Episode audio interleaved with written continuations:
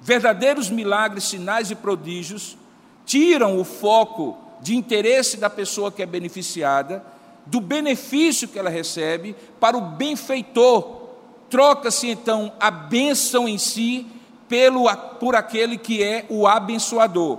Veja para onde Pedro dirige o olhar daquele coxo de nascença. Certamente aquele homem com um olhar de completa dependência estendia a mão para todo aquele que passava naquela porta. Mas veja o que é que Pedro diz no verso 4. Diz que Pedro, fitando-o, olhando-o diretamente nos olhos, dirige o olhar dele para ele, daquele homem, para ele, Pedro e João, dizendo assim: Olha para nós. Não olha para as nossas mãos e a moeda de prata ou de ouro que nós tenhamos nas mãos. Olha para nós. E diz o texto no versículo 5 que antes do milagre acontecer, o olhar daquele homem se deslocou das mãos que poderiam abençoá-lo, da moeda de prata ou de ouro que poderiam estar nas mãos de Pedro e João para Pedro e João como instrumentos de Deus. Aquela, aquele deslocamento implicava, da parte de Pedro, mais ou menos a seguinte mensagem: mais do que eu tenho nas mãos, olha para aquele que será instrumento de Deus para lhe abençoar. Isso era importante. Por quê? Porque, em segundo lugar, milagres, sinais e prodígios verdadeiramente operados por Deus apontam para um benefício maior de salvação e não apenas para benefícios menores, como curas e prosperidade material. Veja o verso 6. Diz assim: Pedro, porém, lhe disse: Eu não possuo nem prata, nem ouro, mas o que tenho, isso te dou. E o que é que ele tinha? Em nome de Jesus Cristo, o Nazareno, anda. Ele tinha a cura, ele tinha a solução não em nome dele próprio, mas em nome de Jesus, porque milagres, sinais e prodígios apontam para um benefício maior de salvação e não apenas para aquele benefício imediato, seja ele uma cura, seja uma prosperidade material. Quando pensamos nessa ideia de que é em nome de Jesus que o benefício é usado por Pedro e João para beneficiar aquele homem, Logo, nós entendemos que ali havia não uma palavra mágica, mas um sentido espiritual mais profundo. Por exemplo, nosso nome próprio, Robson, Cefra, João, José, serve a um útil propósito. Quem é João não é José, quem é Robson não é Alcides. O nome próprio é assim que nós chamamos, portanto, nos distingue dos demais. Se nós temos o mesmo nome, ainda pior, temos o mesmo sobrenome de alguém, como vocês já devem ter visto em alguma reportagem, isso traz confusão e até aborrecimento. Os homônimos são pessoas que eventualmente podem ser culpadas por crimes que não cometeram. Mas além de dizer quem nós somos e quem nós não somos, que nós somos diferentes de outra pessoa, o nome próprio não revela muitas coisas do meu ser, das minhas características, das minhas habilidades. Não existe na nossa língua portuguesa uma relação entre o nome que nós temos e as características pessoais que nós temos. Porém, de acordo com o pensamento judeu, hebreu, o nome sempre representava a própria pessoa. Então, quando se invocava o nome de Jesus Cristo, invocava-se o próprio Jesus Cristo, o seu poder e a sua autoridade. As Escrituras, por exemplo, ensinam que quando Deus dá nome a uma pessoa, esse nome significa e serve para descrever a personalidade dela. Por exemplo, Deus chama Abrão de Abraão e não acrescenta só uma vogal, é porque Abrão significa pai e Abraão significa pai de muitas nações. Quando Deus então o chama de Abraão, Deus está prevendo que por intermédio daquele homem muitas nações seriam abençoados. Quando o anjo Gabriel instrui José a chamar o filho de Maria de Jesus, no texto de Mateus 1, 21, ele diz: Porque ele, Jesus, Yehoshua, o Salvador, salvará o seu povo dos pecados deles. Portanto, o nome de Jesus revela o seu ser e a sua missão.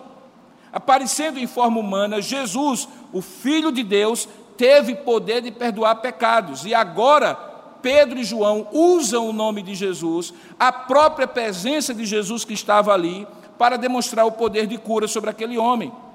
Por isso que em alguns momentos do Novo Testamento, discípulos de Jesus profetizam, expulsam demônios e realizam milagres no nome de Jesus. Eles receberam autoridade para pregar o arrependimento e o perdão de pecados em nome de Jesus e para agir no benefício de outros em nome de Jesus.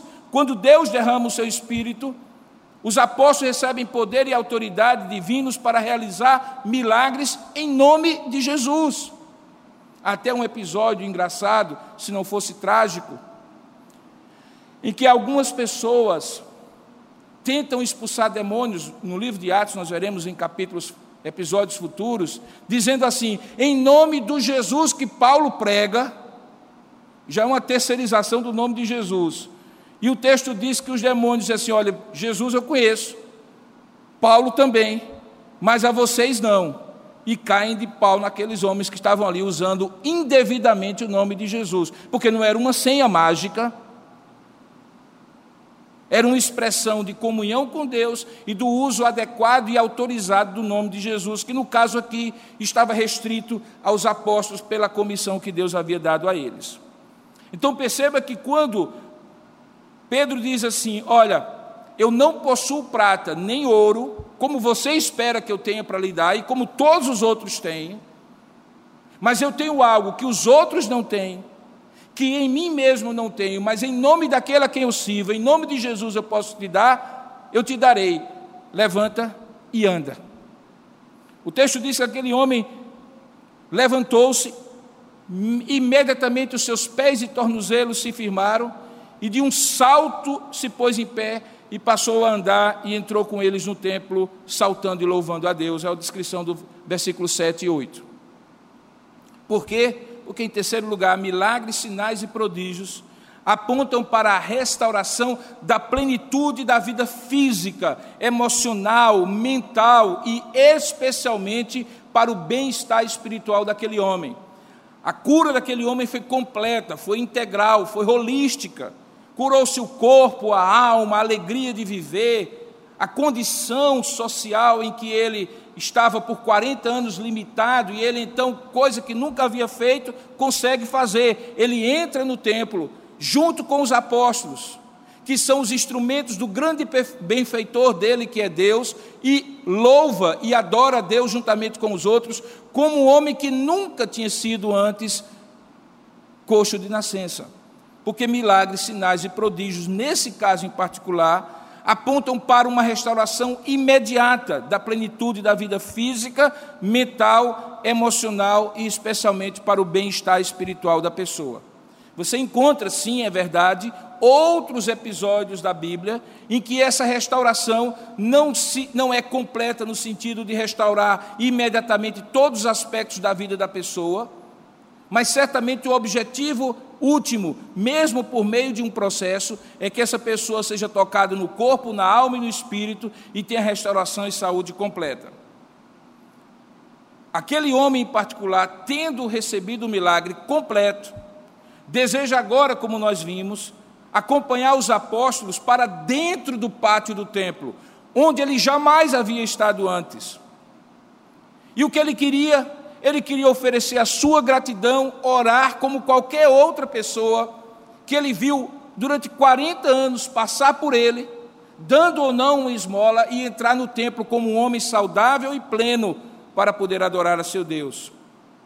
O lugar onde os seus parentes ou amigos o deixavam diariamente não era considerado um lugar onde ele estava diante da face de Deus. Mas agora ele podia estar diante da face de Deus. Ele entra na área do templo para expressar então sua gratidão a Deus, e isso é um padrão. Em vários momentos dos evangelhos e do livro de Atos, uma pessoa beneficiada é logo descrita como uma pessoa grata, como uma pessoa agradecida, que agora vai se dedicar, vai consagrar a sua vida a Deus, vai expressar sua gratidão ao Senhor. Por quê? Porque milagres, sinais e prodígios também apontam para a restauração da plenitude da vida física, mental, emocional e especialmente para o bem-estar espiritual da pessoa. Tudo aquilo que o inimigo das nossas almas mata, rouba e destrói, Deus restaura, Deus reconstrói, Deus cura de maneira plena. Finalmente, milagres, sinais e prodígios apontam para o caminho da salvação, a fim de que aqueles que assistem o milagre acontecendo, o sinal ocorrendo, o prodígio se manifestando, possam entender o poder de Deus e o caminho para a sua própria salvação. Veja aí no verso 9 e no verso 10. Diz assim: que todo o povo viu aquele homem a andar e louvar a Deus. E aí o que acontece no verso 10? Reconheceram ser ele o mesmo homem que esmolava, assentado à porta formosa do templo.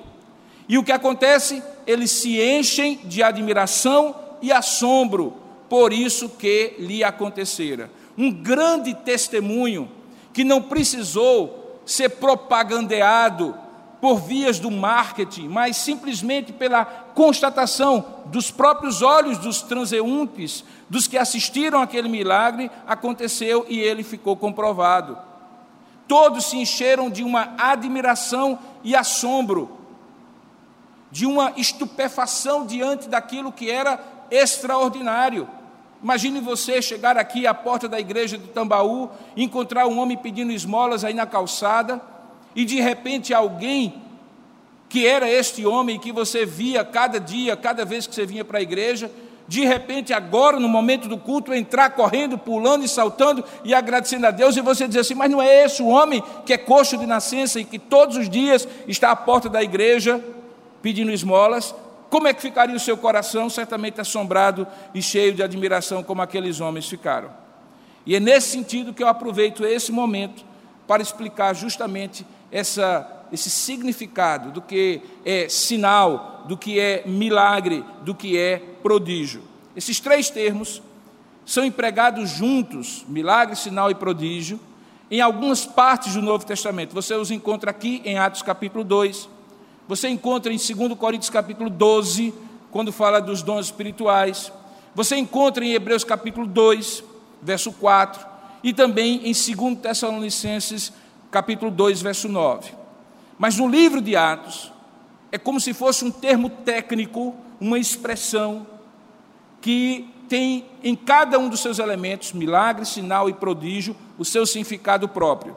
A palavra sinal, por exemplo, você encontra nada mais, nada menos do que 77 vezes no Novo Testamento. O termo prodígio aparece em menos ocasiões, 16, e o milagre, a palavra milagre, é, aparece em 119 vezes no Novo Testamento. Portanto, não é somente aqui que acontecem milagres, sinais e prodígios, e a compreensão sobre o que elas significam, essas duas, essas três palavras, é muito importante. A palavra sinal, do grego semeion, é um nome derivado da palavra sema, que significa um signo, um sinal, uma marca, uma marca de reconhecimento de algo, um emblema de um escudo, algo que está marcado como uma logomarca de algo é, diferenciado. Os israelitas entendem que os sinais milagrosos nunca foram antinaturais, porque na mentalidade do povo de Deus, não há separação entre aquilo que Deus faz ordinariamente e aquilo que Deus faz extraordinariamente. Tudo isso é providência e demonstração do poder de Deus. Quando Deus, tendo estabelecido leis naturais, mantém essas leis naturais, e, por exemplo, alguém semeia uma semente, e pela lei natural aquela semente floresce no solo, ou é, germina no, no, no, solo e dá uma, uma grande colheita, e ele agradece a Deus como ação de Deus, mesmo que pareça algo muito natural, da mesma maneira como Deus, de maneira extraordinária, faz um milagre e algo que a lei natural não previa. Para o povo de Deus, tanto um como outro, é um sinal da providência divina. Razão porque nós deveríamos estar mais atentos aos pequenos sinais que Deus opera no dia a dia da gente. ao invés de eventualmente ficar só assombrado e admirado pelos grandes sinais que Deus opera. Quando eu trabalho, Deus me dá inteligência, capacidade de, no suor do meu rosto, produzir o meu pão, e eu compro ali na feira, a minha feira, e eu faço minha alimentação, e eu sento à mesa ao redor da minha família, com minha família, e como aquele pão, aquilo é sinal da bênção de Deus para mim como também é sinal da bênção de Deus quando algo extraordinário que não está previsto acontece e eu tenho uma provisão da parte de Deus. É sinal de Deus quando um médico prescreve o remédio certo, faz a anamnese correta e é usado por Deus como instrumento para a minha cura. E é sinal de Deus quando os médicos erram, quando o tratamento não funciona e Deus simplesmente faz a cura acontecer. É sinal de Deus.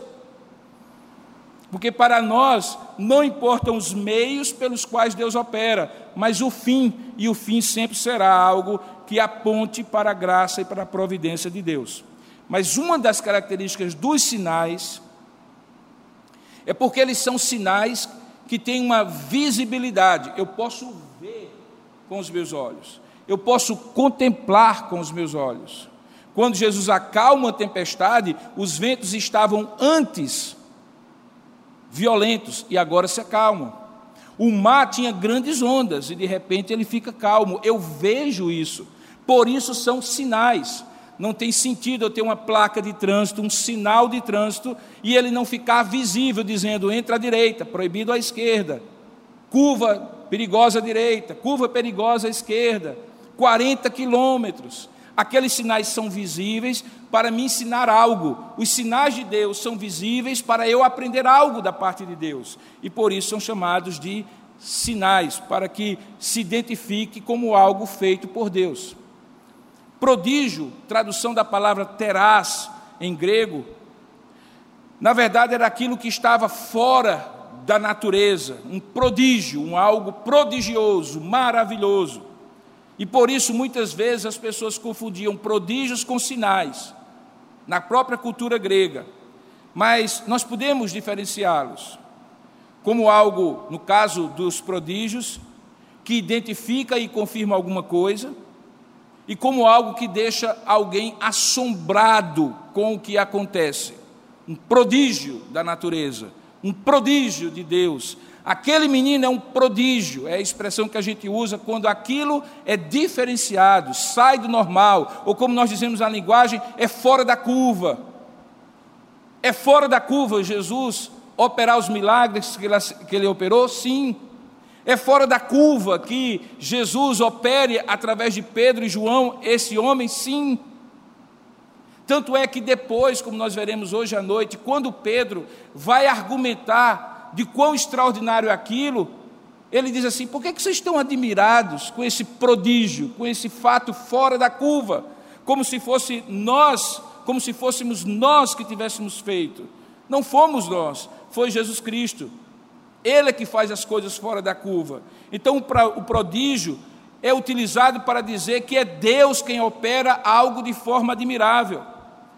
Por exemplo, os sinais das dez pragas do Egito foram prodígios de Deus.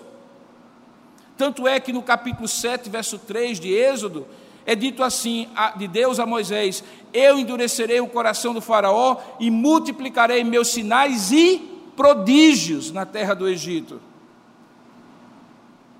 Lá em Deuteronômio capítulo 6, 22, diz assim: Diante de nós o Senhor Deus nos deu sinais e prodígios, grandes e maus, no Egito, ao Faraó e a toda a sua casa. Portanto, sinal sinaliza para Deus, prodígio dá o sentido de ser algo extraordinário, prodigioso, maravilhoso demais para ser algo natural. E os milagres traduz a, a palavra dinamis, que é a palavra para poder, para força. Em resumo, a característica própria do sinal é confirmar ou exemplificar algo que foi dito ou percebido pelos sentidos. Pode não ser um milagre, mas pode ser um sinal. O prodígio, ao contrário, sempre tem uma característica sobrenatural e assombrosa. E quando aparecem juntos sinais e prodígios, geralmente se refere às intervenções de Deus em ocasiões específicas, como foi no Êxodo e como é no ministério de Jesus e dos apóstolos. Quando fala-se de milagres, a ênfase é sobre o poder de Deus, que é utilizado para beneficiar seres humanos. E quando eles três vêm juntos, a ideia é que algo poderoso, maravilhoso, prodigioso sinaliza a presença e a bênção de Deus. A reunião, portanto, desses três conceitos pode indicar tanto ações diferentes ou uma mesma ação com três alcances. Para a realização do milagre, às vezes é necessária a fé, o mesmo milagre pode suscitar o assombro, a admiração, por ser sobrenatural, e como sinal, é um sinal de credibilidade daquela pessoa e daquilo que ela faz. Por isso, milagres, sinais e prodígios sempre estão associados à proclamação de quem é Deus e do que Ele quer fazer da sua obra. Esta é a razão porque soa tão estranho que todo um culto, toda uma propaganda, toda uma suposta pregação foque mais no milagre que vai acontecer em determinado lugar, determinado dia, determinada hora e por intermédio de determinada pessoa e não na pessoa de Jesus Cristo. Culto de milagres, um pregador milagroso, ou coisas desse tipo são tão estranhas ao Novo Testamento. Os milagres não, mas a maneira como esses milagres, supostamente feitos por pregadores, em dia e hora marcados, em lugar marcado, e normalmente com algum tipo de troca material daquele que é beneficiado, pagando de volta o benefício que recebeu, são coisas completamente estranhas ao Novo Testamento. Deus opera milagres, sinais e prodígios onde quer, como quer, por intermédio de quem, na hora que quer. Não sou eu que marco a agenda de Deus. Veja, esse homem estava ali várias vezes, talvez Pedro e João passaram por ele várias vezes, mas teve um dia e hora e local marcado por Deus para o milagre acontecer. Quem era o agente, o controlador da ação? Deus, não Pedro, não João.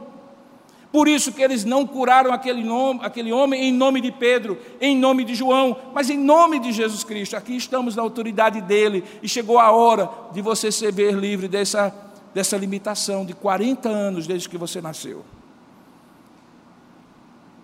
Em algum momento anterior, quando eu estava introduzindo essa série, irmãos, e eu já estou caminhando para a minha conclusão, eu falei que a agenda da igreja em Atos é a agenda do Espírito Santo. Razão porque alguns até dizem que o livro de Atos deveria ser Atos do Espírito Santo por intermédio dos apóstolos, e não Atos dos apóstolos. E de fato, você percebe que o que está acontecendo no livro de Atos é um cumprimento e uma concretização da obra redentora de Cristo que os evangelhos descrevem. Agora você entende por que eu comecei a expor o livro de Atos depois que eu expus os, os quatro evangelhos na última série chamada Quatro Olhares. E muitas vezes esse, essa continuidade ela é, ela é sintetizada numa palavra chamada promessa. Por isso nós vimos no capítulo 2, Pedro dizendo assim, olha, eles não estão embriagados não, quando toda a multidão viu aqueles homens falando idiomas que eles não conheciam. Na verdade, o que está acontecendo é o cumprimento da promessa, e ele estava apontando para Joel capítulo 2. E nos últimos dias derramarei o meu espírito sobre toda a carne. E aí Joel descreve, verso 28 a 32. E estava apontando também para a própria promessa que Jesus tinha ratificado em Lucas capítulo 24. Ficai, porém, em Jerusalém até que do alto sejais revestidos de poder. E ali estava o cumprimento da promessa. Agora, a pergunta é: será que o que está acontecendo aqui também é o cumprimento de uma promessa? Sem dúvida alguma, irmãos. Se você abrir agora em Marcos capítulo 16, verso 15 a 20, você vai entender o título da mensagem de hoje e porque o que está acontecendo agora é cumprimento também de uma promessa de Deus. Veja, Marcos capítulo 16, verso 15 a 20, é uma das ocasiões que um dos evangelistas descreve a grande comissão. Aquela última ordem que Jesus dá para que eles preguem o evangelho. E lá diz assim, olha, verso, diz, verso 15 e disse-lhes: Ide por todo o mundo e pregai o evangelho a toda criatura. Quem crê e for batizado será salvo. Quem, porém, não crê será condenado. Olha o que é que diz logo em seguida no verso 17: Estes sinais hão de acompanhar aqueles que creem. E que sinais são esses? Em meu nome expelirão demônios, falarão novas línguas, pegarão em serpentes, e se alguma coisa mortífera beberem, não lhes fará mal, e se impuserem as mãos sobre enfermos, eles ficarão curados. E aí, Marcos comenta: de fato, o Senhor Jesus, depois de lhes ter falado, foi recebido no céu e assentou-se à destra de Deus. E eles, tendo partido, já de Jesus ressuscitado, pregaram em toda parte, o que Lucas vai agora descrever no livro de Atos. E o que é que diz que acontece enquanto eles estão pregado, pregando em toda parte? Diz: cooperando com eles, ou seja, operando juntamente com eles, trabalhando juntamente com eles, colaborando juntamente com eles, estava quem? O Senhor. E o que ele fazia? Ele confirmava a palavra que era pregada por meio de sinais sinais que se seguiam àquilo que era pregado. Perceba então que os sinais na época apostólica eram comprovação da autoridade que Jesus tinha posto sobre eles para continuar a expansão do reino. A questão talvez que chega agora à sua mente é: e nós hoje? Podemos esperar que ainda hoje aconteçam milagres, sinais e prodígios? A minha resposta é simples e direta. Não podemos apenas esperar, mas devemos pedir que isso aconteça. Mas sempre segundo a vontade de Deus. Pedir, confiar, sim. Jamais determinar, propagandear, prever, marcar dia, marcar hora, marcar local e nunca, nunca, nunca mesmo atrelar o milagre a um pagamento feito de volta a Deus, porque isto não é o milagre, o sinal e o prodígio operado por Deus. Você não encontra isso na Escritura Sagrada. Pelo contrário, lá na frente, em Atos capítulo 8, um sujeito que era acostumado a fazer mágicas, fazer milagres pelo poder do inimigo e não pelo poder de Deus, e quando eu falo mágicas, entenda, não tem a ver com aquelas mágicas de circo ou qualquer coisa que são ilusões de ótica. Eu estou falando mágicas no sentido de magia feita em nome de, do inimigo. Simão, o nome dele. Em Atos capítulo 8, quando ele viu os milagres operados pelo, pelos apóstolos, ele chega para eles e diz assim: Me digam quanto é? Quanto é que vocês querem para compartilhar comigo esse poder, essa autoridade? Eu não vou adiantar o episódio, mas lá na frente você vai ver que Pedro dá uma descascada nele e diz assim: Olha, você pega seu dinheiro, ele seja para sua maldição, porque você supôs que poderia comprar o poder de Deus com dinheiro. Eu imagino se hoje todos aqueles que imitam sinais, prodígios e milagres para receber benefício financeiro, e fazer disso um marketing religioso, ouvissem essa mesma frase e recebessem em si mesmo a punição. Na verdade, já estão recebendo em si mesmo a, punição. A razão porque nós não podemos jamais determinar, propagandear, prever, marcar dia, hora e local e trocar bênção de Deus por dinheiro mas podemos e devemos esperar, pedir, clamar por milagres, por sinais e prodígios, sempre segundo a vontade de Deus, repousa em duas doutrinas, e com as quais eu encerro: a soberania de Deus e a providência de Deus. Por causa da soberania de Deus, nós aprendemos que a agenda do mundo, da história de cada um de nós, é marcada previamente por Deus. Como posso eu tentar alterar, mudar a agenda de Deus por causa de um milagre que eu prevejo e determino? Mas também por causa da providência divina. E aqui eu gostaria muito que você entendesse o que é providência divina. No capítulo 5 da Confissão de Fé de Westminster diz assim: Pela muito sábia e santa providência, segundo a sua infalível presciência, o livre e imutável conselho da sua própria vontade, aí está a soberania, Deus, o grande Criador de todas as coisas, para o louvor da glória de Sua sabedoria, poder, justiça, bondade e misericórdia, sustenta, dirige, dispõe e governa todas as criaturas, todas as ações delas e todas as coisas, desde a maior até a menor. E um pouco mais na frente ele diz assim: na sua providência comum, Deus emprega meios. No suor do teu rosto comerás o pão.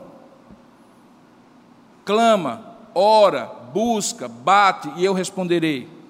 Todavia, ele é livre para operar sem eles, sem os meios, sobre eles ou até contra eles, segundo a sua vontade. Aquele homem queria uma esmola, nunca havia passado pela cabeça dele que ele pudesse pedir a Deus ou a qualquer um transeunte ali que lhe curasse.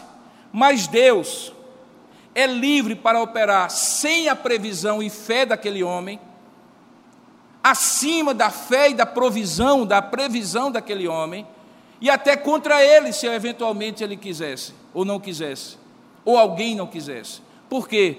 Porque, segundo o seu beneplácito, Deus é livre.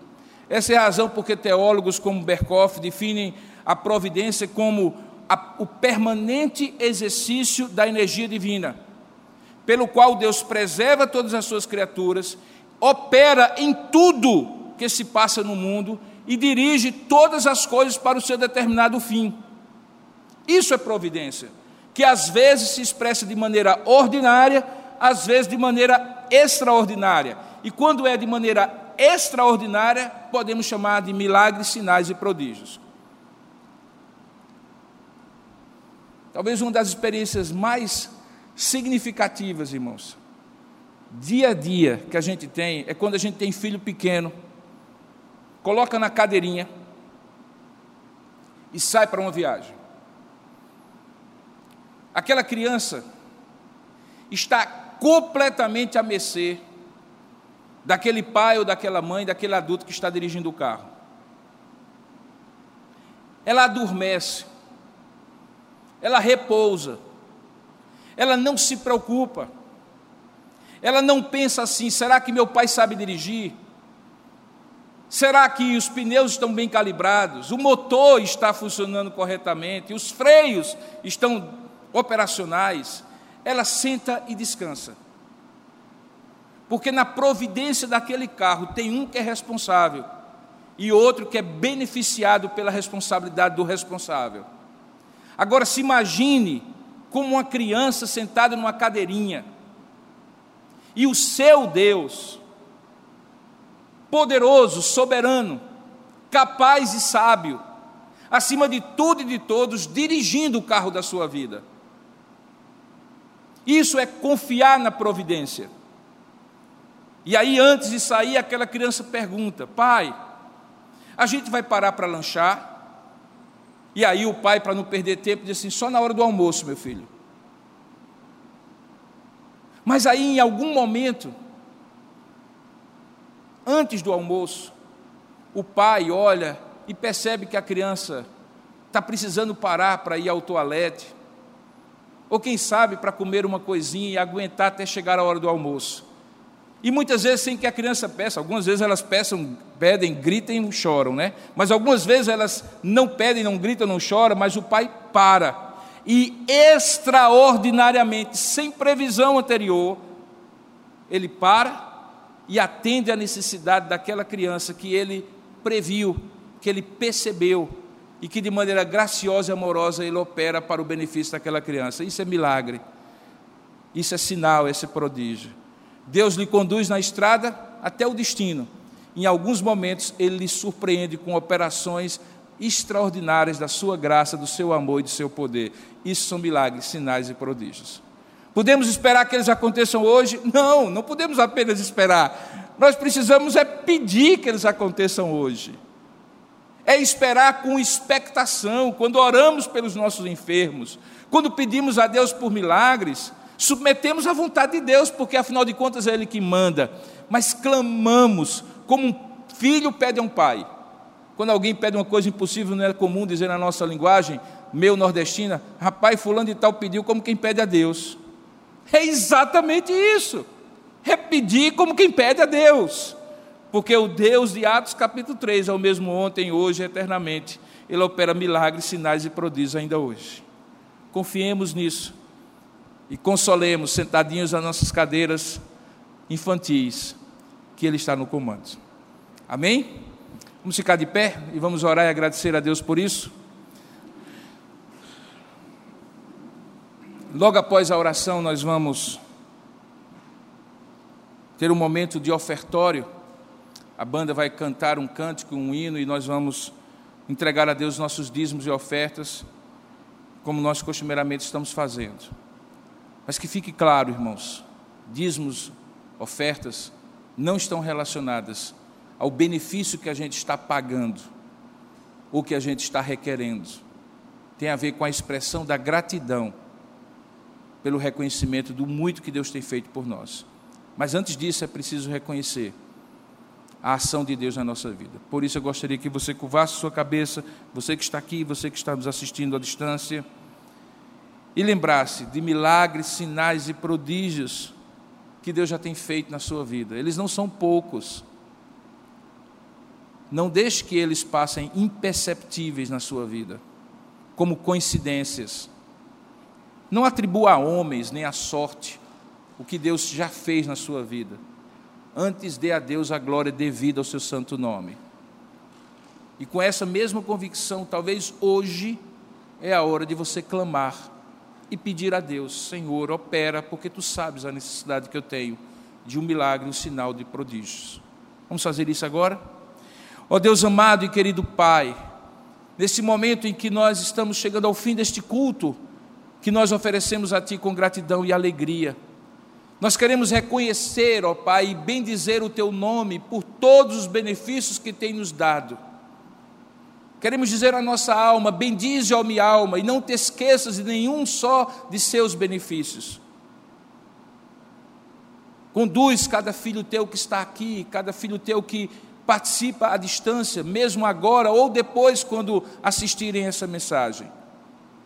Traga cada um de nós com um coração grato pelos milagres, sinais e prodígios que tu já tens feito na nossa vida. Aqueles pequenos da providência ordinária, aqueles pequenos gestos e ações mas que são a razão de estarmos vivos, porque a tua misericórdia se renova a cada manhã, sem que sequer percebamos, ao abrir dos nossos olhos, que a tua mão poderosa e silenciosa, mão invisível, guardou a nossa vida na noite que passou. Assim, quando saímos de um lugar para outro, e sem perceber, a tua mão nos deu livramentos, para que não tivéssemos a nossa vida cortada, a nossa saúde afetada. E mesmo quando estamos doentes no leito da dor e da enfermidade, quando o médico, o enfermeiro, o profissional de saúde é usado por ti, aquelas mãos não são mais mãos humanas, mas instrumentos, como um bisturi divino na nossa vida. Nós te damos graças pelos milagres e sinais e prodígios que tens operado na nossa vida. Ajuda-nos a reconhecê-los como sinais da tua presença, da tua graça. E é por isso, por causa desse histórico, Senhor, que nós chegamos à tua presença e clamamos: opera, Senhor, em nosso meio. Opera naqueles que estão precisando da intervenção do Senhor, no leito da enfermidade e da dor.